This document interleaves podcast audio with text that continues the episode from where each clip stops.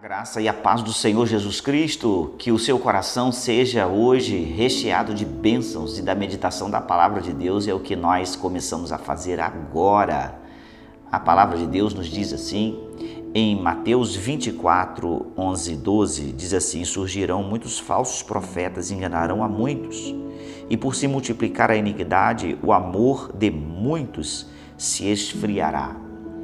O tema desse dia, frieza do amor é o contexto em que nós atravessamos, já profeticamente dito pelo nosso amado Senhor Jesus. Então, algo que nós precisamos é não se conformar a isto, embora o profético se cumpre, porque foi Jesus quem falou, mas para a nossa vida não é necessário que se cumpra, porque estão em Cristo, vivem uma nova vida e uma vida baseada no amor, porque essa é a sua pregação para nós. Mas uma realidade é que a frieza do amor neste tempo nos atinge de várias maneiras. E muitas vezes, mesmo que nós estejamos amando, nós, por alguma fraqueza, fazemos o jogo da frieza do amor. E é isso que precisamos meditar, é isso que precisamos trazer à nossa mente, a realidade que não nos pode contaminar, a realidade que não pode ter na nossa vida um êxito. O que precisa de fato ter um êxito na minha, na sua vida, é o amor aquecido, é o amor em chamas, é um coração ardente. E é por isso que quem tem propósito de Cristo no seu coração, o seu coração arde, o coração queima no peito. Como está exatamente a sua lida, o seu caminhar, as coisas diárias que acontecem na sua vida em relação a você fazer as coisas com o coração ardente, com o coração no amor? Como está a sua vida no realizar o seu propósito, no realizar aquilo que Deus tem te chamado a fazer, no realizar as pequenas coisas cotidianas, não só na vida espiritual, mas na vida secular? Porque ambas não, dá, não, não, não se dão a, se, a separar. Como podemos separar a nossa vida espiritual da nossa vida secular? Não, somos uma só pessoa, está tudo integrado, é uma realidade. E a frieza do amor tem atingido, muitas vezes, a nossa vida é, por meio de outros, por terceirizados. É, é uma realidade. Tudo que é terceirizado em relação a isso que eu estou dizendo é aquilo que não é o seu pessoal, não é a sua vida individual. E nós fomos chamados para viver a nossa vida individual, que ela possa contagiar as outras pessoas com este amor, contagiar com o valor de um amor aquiescente, um amor que contagia.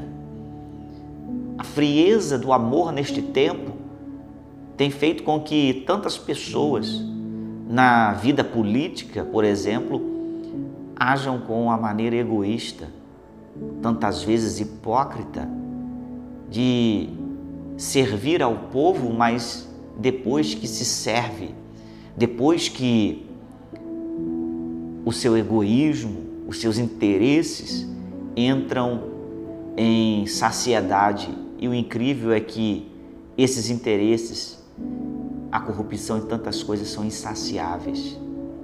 Os desígnios malignos humanos são insaciáveis. Uma coisa é, se hoje nós abrimos mão ou damos concessão a algumas pequenas coisas que achamos que é legítima por causa da modernidade, o ser humano, por ser insaciável, ele abre uma clareira, ele acaba abrindo uma grande estrada de coisas contrárias, de, de uma vida contrária ao princípio de Deus. As concessões para uma pequena trilha forma-se uma grande estrada, e uma grande estrada, como diz a Bíblia, que é larga e que não é o caminho da salvação, porque ele é estreito. Uma realidade é que as insaciedades humanas é assim. Tudo começa pelo pouco e daqui a pouco uma liberdade vira uma libertinagem.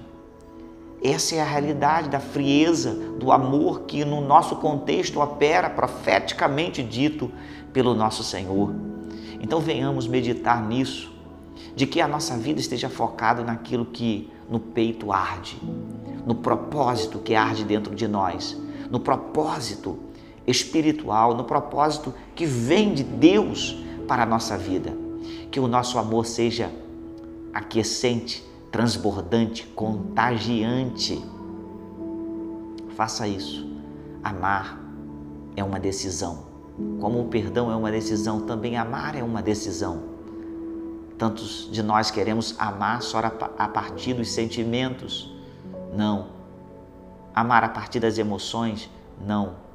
Amar a partir de princípios, de decisões e decisões baseadas em princípios de Deus na nossa vida.